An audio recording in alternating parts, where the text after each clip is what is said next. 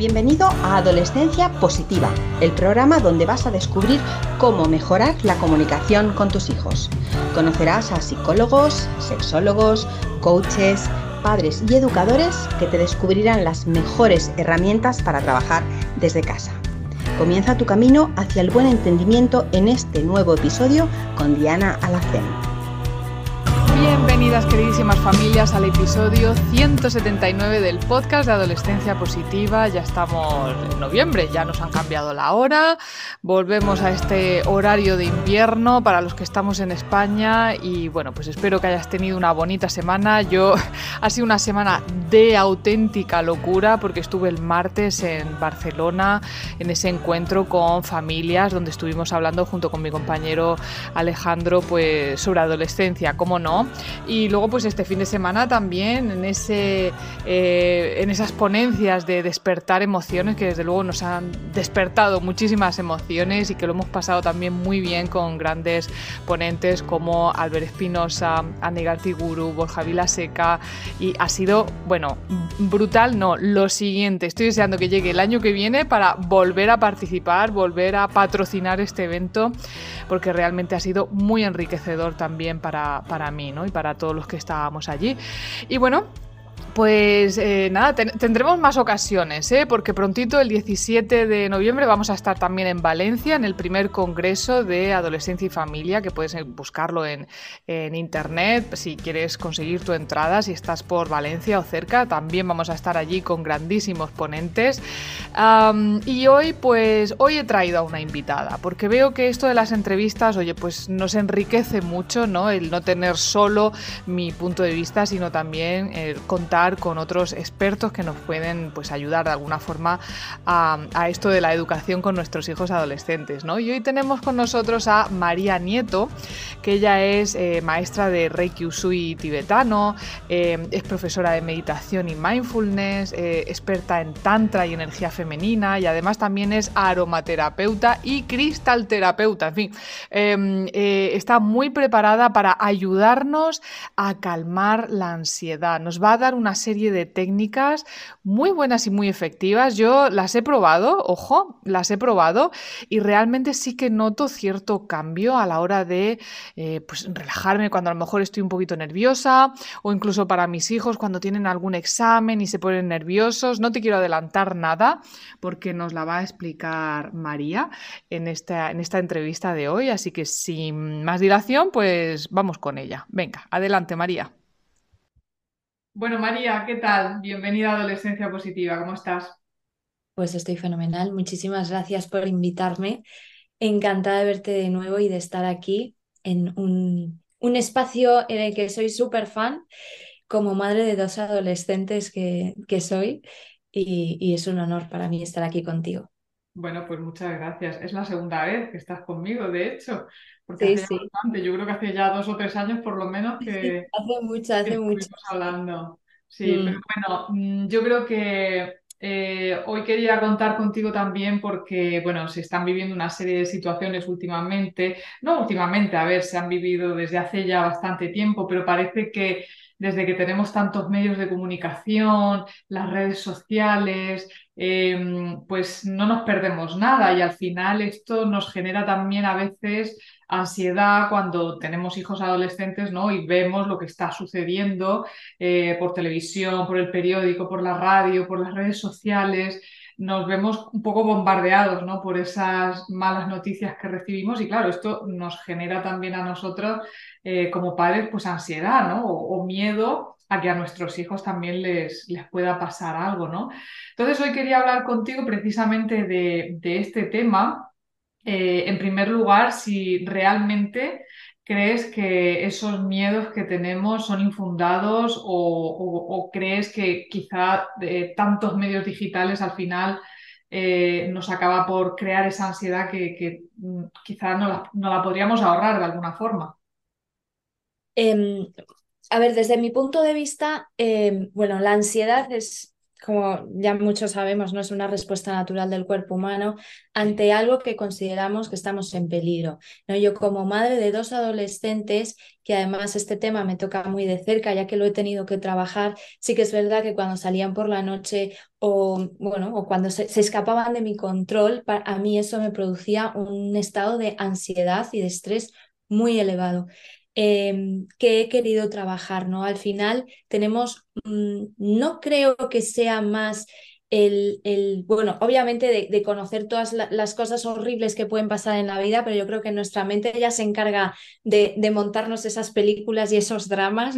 Igual tampoco necesitamos mucho más para aderezarlo, pero sí que es verdad que últimamente, gracias a las tecnologías, bueno, pues a tenerlos controlados completamente, eh, al no darles herramientas suficientes de, de, soltar, ¿no? Yo me acuerdo que yo con 10 añitos ya iba, cogía el autobús, iba sola al colegio, mi madre estaba trabajando, llegaba a casa, eh, o sea, me organizaba, tenía muchísimas más herramientas Em, de las que tienen hoy mis hijos, ¿no? Es como, eh, si vas al autobús, eh, te voy siguiendo con el, bueno, pues con las aplicaciones estas de seguimiento, llámame cuando llegues. No, bueno, no cojas el autobús, ya te llevo yo. Es como que les hemos quitado esa capacidad de enfrentarse al mundo desde muy pequeñitos.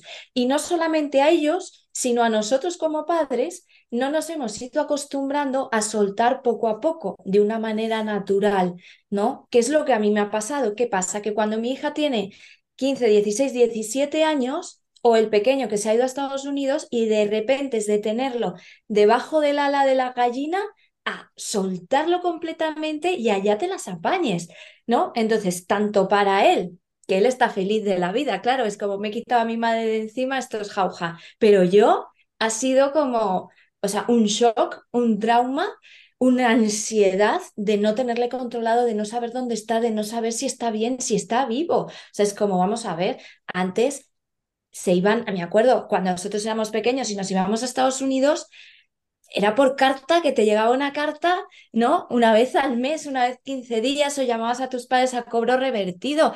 Y yo pienso, wow, ¿cómo lo hacía mi madre? Y estaba tan tranquila y seguía con su vida cuando yo soy incapaz. Entonces, cuando yo me vi en esta situación, dije, oye María, vamos a ver, que tú eres profesora de meditación, que ayudas a la gente a... y tú estás así, vamos a ver qué pasa aquí. Y empecé a trabajar en mí misma en ese proceso de ese apego ansioso a mis hijos. Luego, hablando con mis amigas, pues hay de todo, ¿no? Y había algunas que no les importaba nada, otras que estaban como yo, y entonces empecé a investigar y dije, bueno, es que aquí tiene que haber algo detrás, ¿no? Porque hay gente que lo lleva fenomenal y hay gente como yo que está en un AI toda la noche y que no duermo hasta que no llegan, ¿no? Y entonces empecé a observar un poco y a trabajar en mi apego ansioso en esa, a mí me gusta mucho trabajar con la energía del niño interior, pero no en el estado pequeñito, sino en el adolescente, que creo que ahí pasan tantas cosas en la adolescencia, ¿no? Hay ese momento de soltar, ese momento en el que tienes que empezar a crear quien tú eres, suelta, ¿no? Ahí pasan muchos traumas, mini traumas, ¿no? Pasan muchas primeras veces que a lo mejor no es lo que te hubiera gustado ser, compañías que no te han tratado como deberían y tú te has acostumbrado, ¿no? Entonces, para mí, el trabajar ese apego ansioso de a lo mejor de la gente que viva, ¿no? De los papás que vivan estas, que piensen un poco la seguridad que sentía esa niña, la seguridad que sentía esa adolescente y que hagan ese trabajo a través de meditación que ahora Ahora te, te, contaré, que me estoy enrollando muchísimo. No, está muy bien, está muy bien todo lo que estás diciendo. El, el, ¿Qué pasó ahí, no? ¿Qué pasó a tu niña? ¿Qué pasó a tu adolescente? Porque para mí ha sido como magia. En el mm. momento que yo le he dicho a mi propia niña, a mi propia adolescente, confío en ti, tú has podido hacerlo, tú has, eh, has sobrevivido. O sea, fíjate todo lo que tú has hecho, estoy muy orgullosa de ti. Em, acompáñame ahora ¿no? En, en, este camino a darle seguridad, confianza y sostén y soporte a, a, a esa energía mía de esa niña, esa adolescente, ha sido la única manera en la que yo he conseguido bajar mis niveles de ansiedad al soltar a mis propios hijos.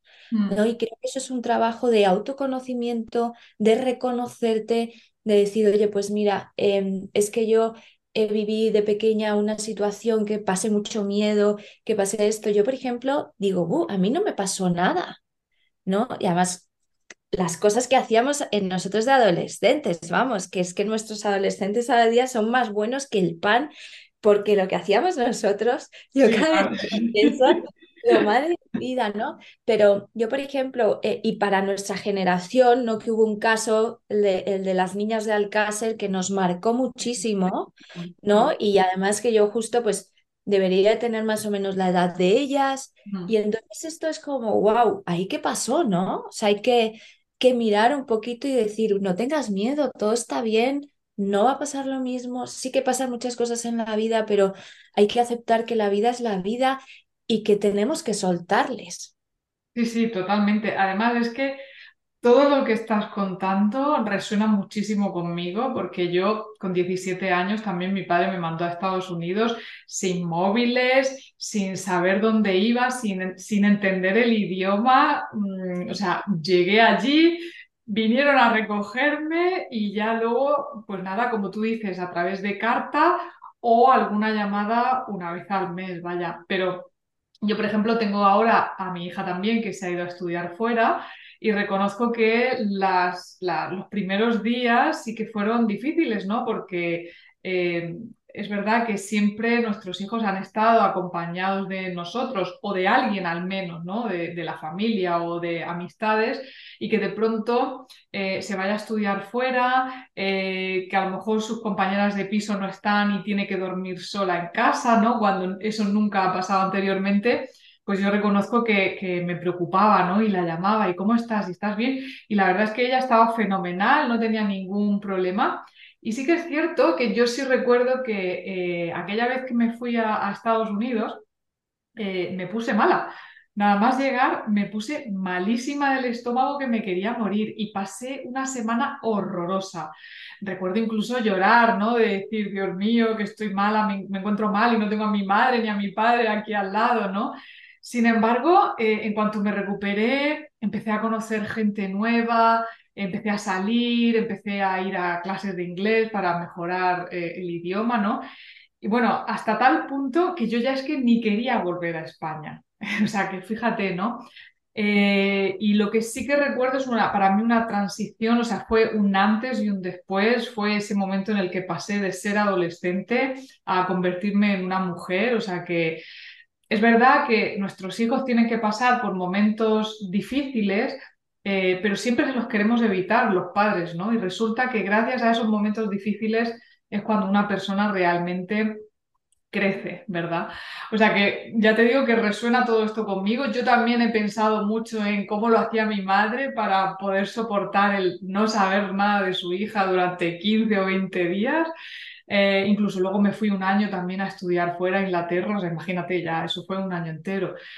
Mm, pero sí, eh, estoy contigo en que creo que eh, sobreprotegemos a nuestros hijos de alguna forma y, no entiendo por qué. ¿Por qué nosotras sobreprotegemos tanto y nuestras madres no lo hacían? Sí, pues yo creo que es un poco, eh, al final la sociedad te, te, lleva ahí, ¿no? Y, y yo siempre abogo por, vamos a volver un poquito a los orígenes con todo, ¿no? Porque todas las herramientas son maravillosas, te sirven muchísimo, pero hay que hacerlas de manera consciente, ¿no? Es decir, o sea, yo, por ejemplo, que tengo, em, mi hijo tiene 15 años Em, y yo estoy todo, estaba todo el rato con la aplicación esta del seguimiento mirando. ¿Y ahora dónde está? Y ahora está en la casa. Y ahora ya ha llegado al colegio. Y ahora está en el autobús. Y entonces allá, ¿y a cuánta velocidad va el autobús? ¿No? O sea, es como... yo, creo que yo, no tengo esa aplicación, pero creo que hasta incluso puedes escuchar lo que hay alrededor de donde está. Todavía tanto, gracias a Dios. Ah, porque pues las hay, ¿eh? Las hay. O sea, puedes incluso escuchar eh, el sonido que hay alrededor, o sea, es brutal. Es una pasada, o sea, es como que te avisa si tiene un accidente. Yo diciendo, bueno, como a mí un día me salte esto que tiene un accidente, a mí me da un infarto. Entonces yo digo, pero ¿qué necesidad? ¿Qué necesidad? O sea, tengo esto por si alguna vez pasa algo, Dios no lo quiera, y necesite recurrir a esto, pero me he tenido que decir, no, no estés mirando todo el rato dónde está, porque él no se entera, pero yo me estoy machacando. Hmm. ¿No? Entonces, yo creo que es, está fenomenal toda la tecnología, está fenomenal eh, estos suelos alcolchados que ponen en el parque, pero yo que soy una hierbas, que es otra cosa importantísima, los niños tienen que tocar la tierra, porque tenemos un campo electromagnético que necesita recargarse con los iones negativos de la tierra. Y hay niños que no están nunca descalzos y que además cuando les llevamos a parques están encima de un suelo de plástico. Mm, mm. Si nosotros no eh, equilibramos esta, este campo eléctrico en nuestro cuerpo, ¿no? la famosa electricidad estática, la toma tierra, todo esto, pues se ha demostrado en muchísimos estudios que, que viene muchísima inflamación, temas de, em, de enfermedades autoinmunes, dolor crónico, o sea, nos está llevando la vida a desconectarnos de lo esencial, de, de lo más básico, mm. que yo creo que es la base de todo. Entonces, hay que estar conscientes y presentes, ¿no? Vamos a ver, oye, está fenomenal que el niño se caiga de un columpio y no se abra la cabeza, pero es que hay veces que los niños se tienen que caer y se tienen que hacer daño porque hay determinadas cosas que tienen que aprender. Si un niño se sube a un tobogán, se tira de cabeza y cae en una colchoneta, cuando llega a un lugar y se tire de cabeza y no haya colchoneta, ¿qué le va a pasar? ¿No? Entonces yo creo que los padres somos un poco la, como los trapecistas, ¿no? Es una red que estamos ahí, los niños van a estar dando volteretas y cuando se caigan, estamos ahí para darles apoyo y para darles sostén y sujeción, pero es que hay veces que esas caídas, esas equivocaciones, ese me, las tengo que apañar solo porque tengo que sobrevivir en este mundo, lo tienen que hacer y nos tenemos que retirar, ¿no? Pero ahí entra lo mío, ¿no? Ahí entra. María, esto es muy fácil decirlo. Sí, eso, eso, es lo que vamos a hacer, María, porque claro, esto la es teoría nos la sabemos todos, ¿no? Claro, esto es muy bonito, esto es muy bonito, pero lo mal que se pasa cuando tú ves que tu niño se va a caer y se va a abrir la cabeza, eh, el sujetarte y el decir es, es un proceso y es un aprendizaje, eso requiere de mucho trabajo personal de los padres. Vale, pues vamos, a ir a ello. Entonces, a ver, no todo el mundo va a mandar a sus hijos a Estados Unidos, ni todo el mundo tiene al hijo que se va a estudiar fuera, ni nada de esto, pero vamos a poner el caso de las salidas nocturnas, por ejemplo, ¿no? Las salidas nocturnas que nos generan ansiedad, como tú bien has dicho antes, no dormimos hasta que no están en casa. ¿Qué podemos hacer los padres para calmar un poquito esa ansiedad? Bueno, pues como nos espera una noche larga y vamos a tener tiempo, em, yo lo que propongo es, primero, antes de ponernos a meditar, hacer un ejercicio de reconocimiento, ¿no? De decir, vale, ¿qué estoy sintiendo ahora mismo? ¿No? Este es un ejercicio de mindfulness en qué está pasando en mi cuerpo, qué emociones y qué sensaciones me están recorriendo, ¿no? Porque yo he llegado a estar temblando, se ha llegado a unos niveles de estrés muy altos. Entonces yo decía, bueno, ¿qué me está pasando? ¿Esto es miedo? ¿Esto es que me da miedo soltar el control? Esto es que yo no tengo confianza en mi hijo. No le, no le siento capaz de, de que sobreviva, ¿no? Cuando digo sobrevivir es que, tomar que se para, eh, para, no, es como, vale, pues si yo, si yo creo que mi hijo no tiene las herramientas suficientes para desenvolverse y, y poder volver a casa y si se queda sin dinero buscar ayuda, voy a dárselas. Eso primero, pero todo esto es un ejercicio de aceptación, de, oye, me he equivocado. Me he equivocado, no pasa absolutamente nada porque los padres lo hacemos lo mejor que podemos. Cojo mi libretita y lo apunto, ¿no? Para el día siguiente, ¿qué, más herramientas puedo dar a mi hijo para que, para que, que yo tenga más confianza y que él tenga esa mochila más cargada de recursos para atravesar lo que la vida le traiga? Segundo, ¿qué me pasa a mí? ¿De dónde me viene este miedo? ¿Me ha pasado algo? ¿Qué es lo que me da miedo realmente, no? ¿Es algo que me pasó de verdad o es algo que me estoy imaginando? Esto es importante porque nuestro cerebro no sabe diferenciar si lo que nosotros estamos pensando es cierto o es inventado. Activa los mismos mecanismos de defensa si nos lo estamos imaginando. Entonces, si a mí no me ha pasado nada en la adolescencia, que luego os daré algún tip para... Me ha pasado, y lo he sabido superar también. No nos ha pasado nada y hemos sobrevivido a todas las barbaridades que hacíamos y nos lo hemos pasado pipa, como es la inmensa mayoría, es, me estoy inventando una película dramática, ¿no? Alimentada por qué. Entonces ahí es cuando tenemos que hacer un ejercicio de, de conciencia, de volver a... Y a mí personalmente lo que me ha servido es volver a esas vivencias que yo tuve, ¿no?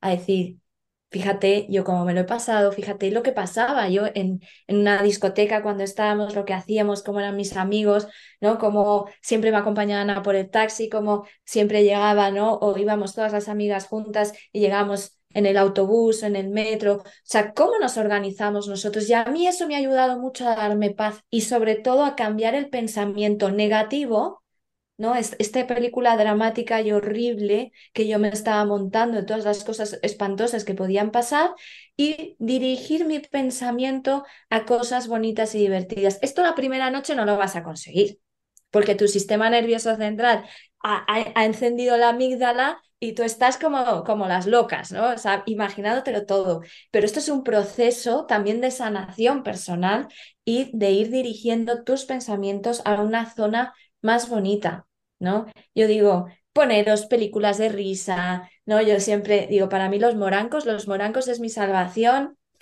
o leo Harlem, me pongo, si no me puedo dormir, me pongo cosas de risa para que automáticamente cambiar ese ciclo de pensamiento. Engañar al cerebro, ¿no? Vamos a engañar al cerebro.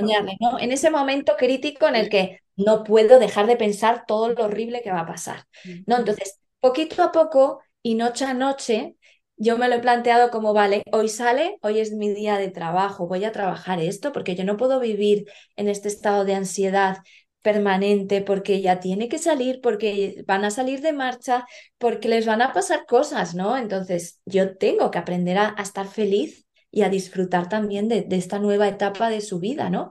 Entonces, por favor, no pretendáis hacerlo todo la primera noche, ¿vale? Poneros como Vale, ella sale, yo me pongo a trabajar un poquito en mí.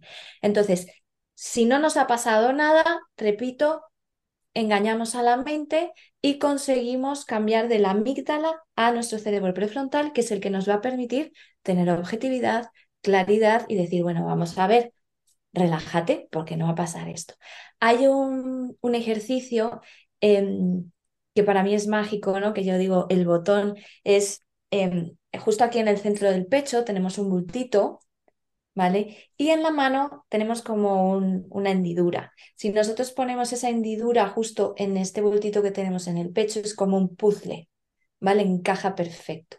Y ahí apretamos. Cuando estamos, ya te digo, nerviosas por la noche, con, con una ansiedad, con una intranquilidad tremenda, apretamos y simplemente nos abrazamos y decimos, es normal que estés asustada, es normal que tengas miedo, vamos a ir poco a poco.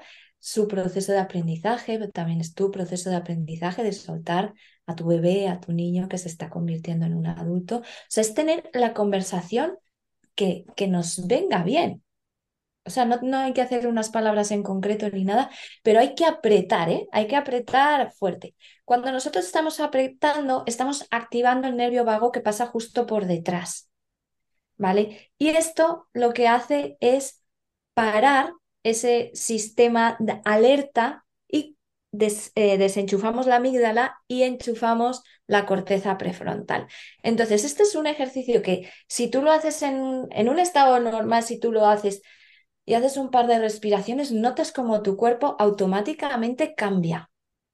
¿Vale? Cuando estamos en un estado de agitación y de intranquilidad y nosotros hacemos esto, lo, notamos muchísimo. O sea, para mí este ejercicio es mágico, ¿no? Es también orientarnos, mirar las cuatro esquinas de la habitación, decir, estoy en mi casa, todo está bien, ¿no? Está, estoy en un entorno seguro, ¿vale? Mi, hijo, yo estoy aquí, tiene recursos, tiene el móvil, tiene todo, estamos preparados para divertirnos esta noche y para estar tranquilos.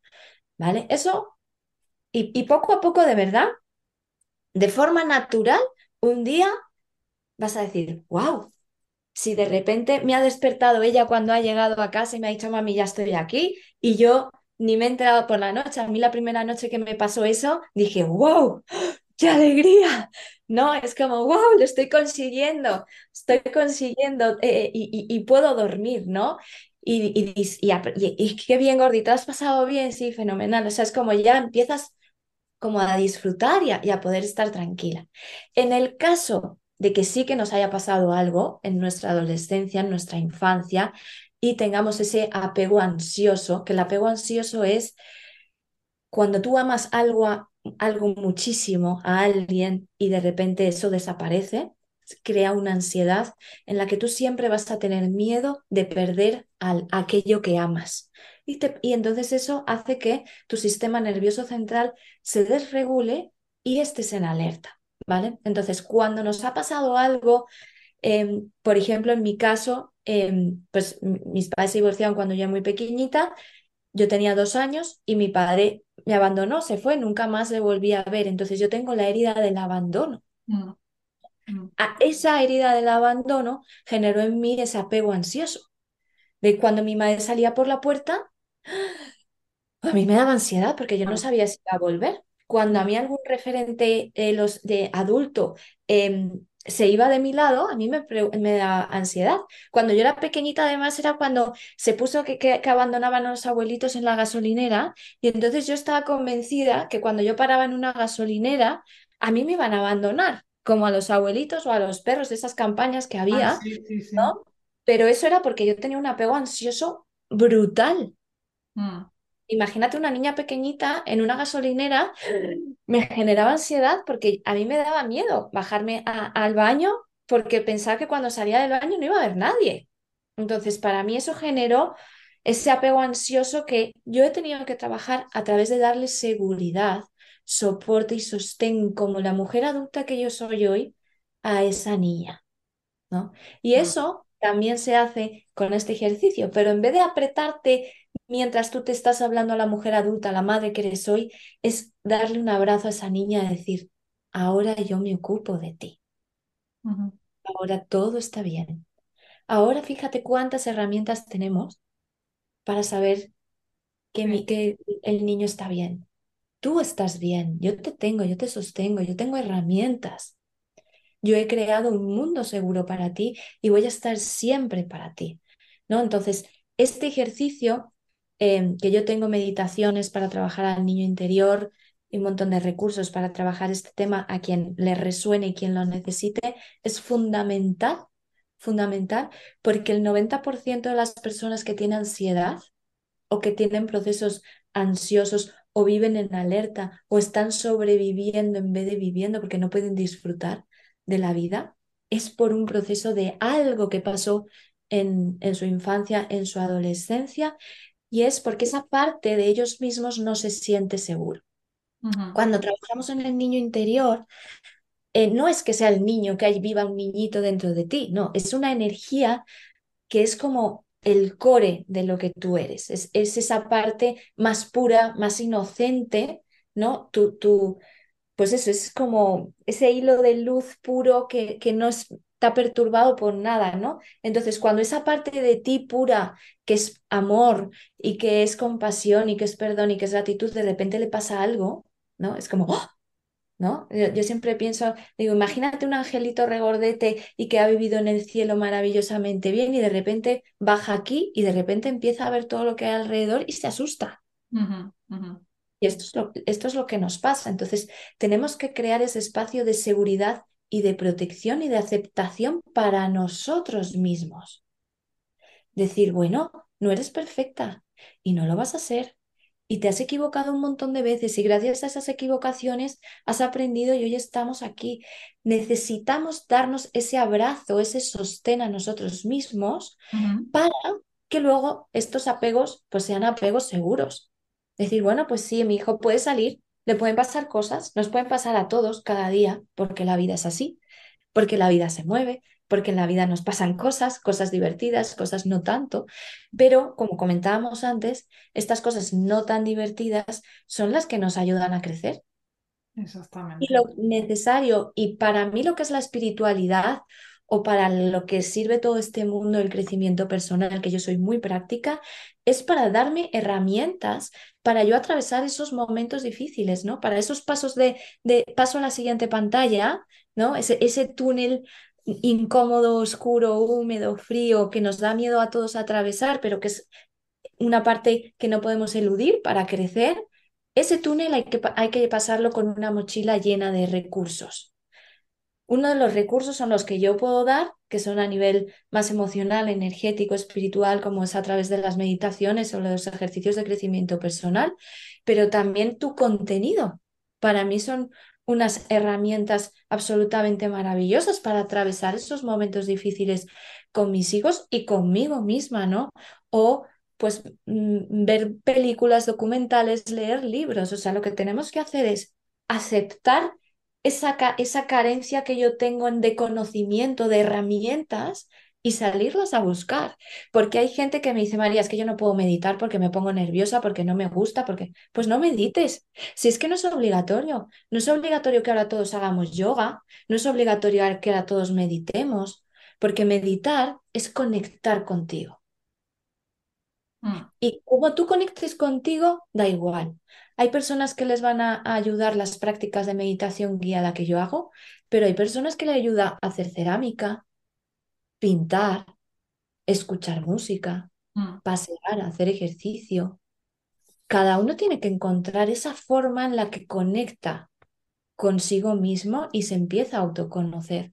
¿no? Entonces, yo creo que para mí, que además yo soy enfermera, es necesario que nos veamos como un ser holístico, que tenemos mente, cuerpo y alma, y tenemos que nutrirnos y trabajar eh, todo esto eh, de forma holística, ¿no? Y, así, de forma natural, como por arte de magia, muy necesario.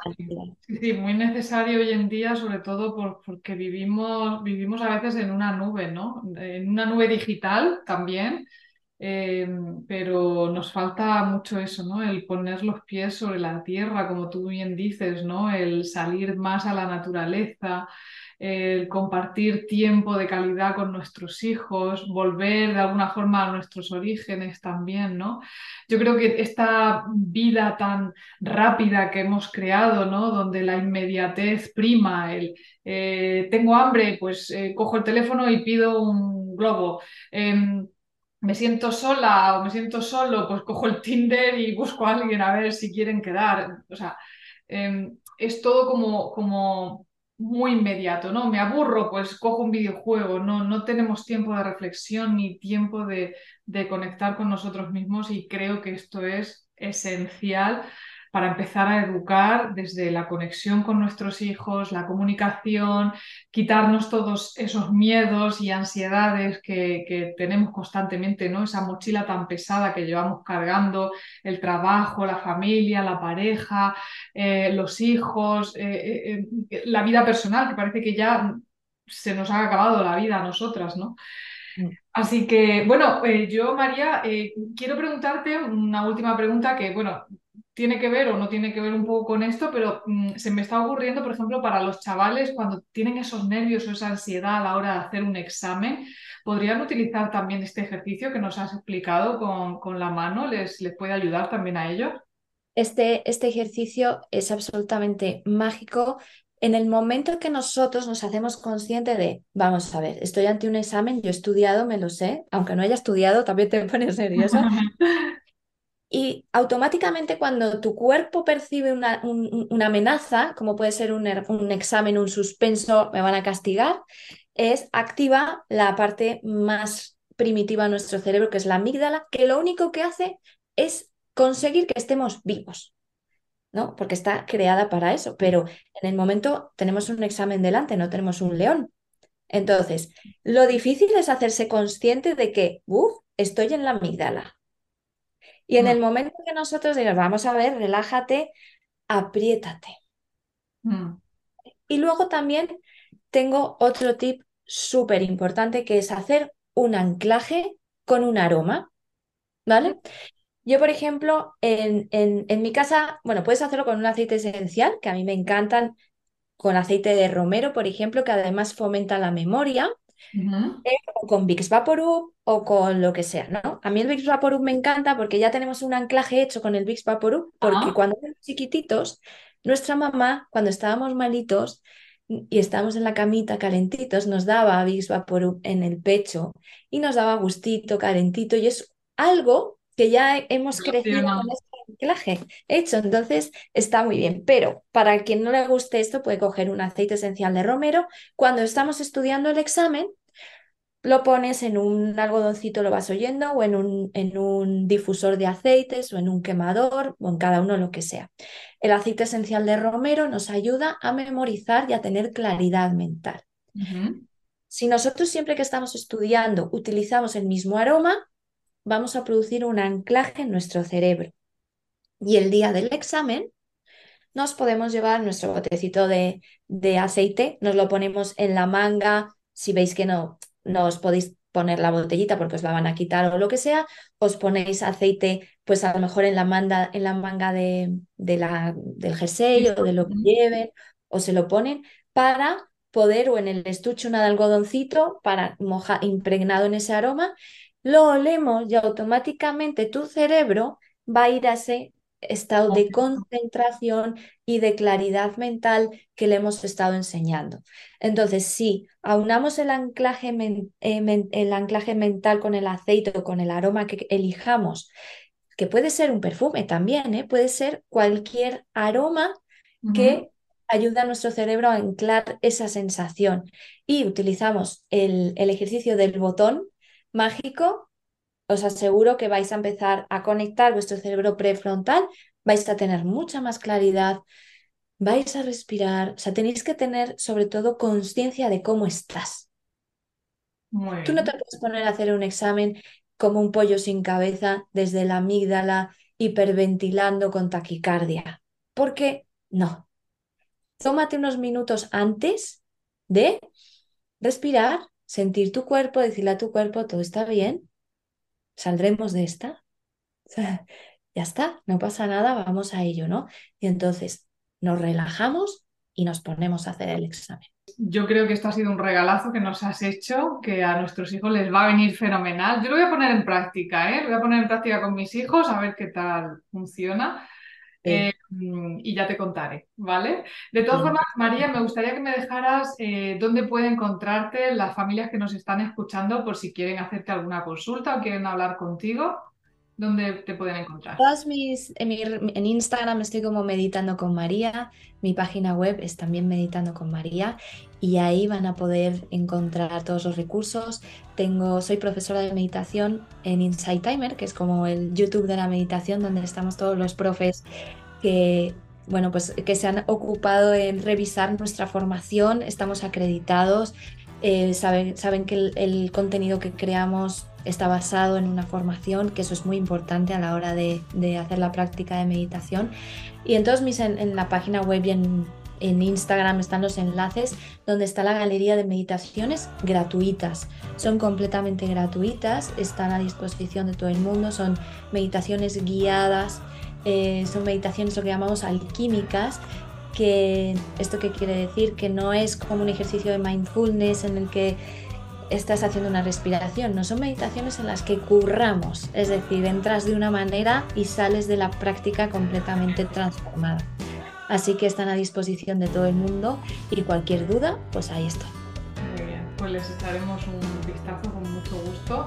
Muchísimas gracias María por dedicarnos este ratito, ha sido un placer y bueno, pues esperemos que, que ayude también a las familias. Muchas gracias. Ojalá que sí, muchísimas gracias Diana. Bueno, pues espero que hayas disfrutado de esta entrevista. La verdad es que mi audio, como has podido comprobar, no era muy bueno y es que me encontraba fuera de casa y no tenía mi micrófono especial. Así que bueno, pues ¿qué le vamos a hacer? El caso, es no perder oportunidades, ¿verdad?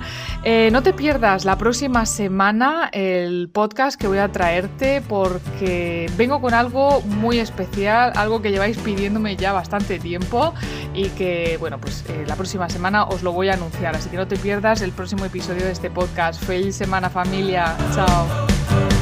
Gracias por formar parte de la tribu de Adolescencia Positiva. Esperamos tus comentarios y opiniones sobre este podcast, ya que nos ayudará a seguir con este maravilloso proyecto. Si deseas seguir formándote con nosotros, visita la web adolescenciapositiva.com. Y recuerda, los buenos hábitos formados en la adolescencia marcan toda la diferencia.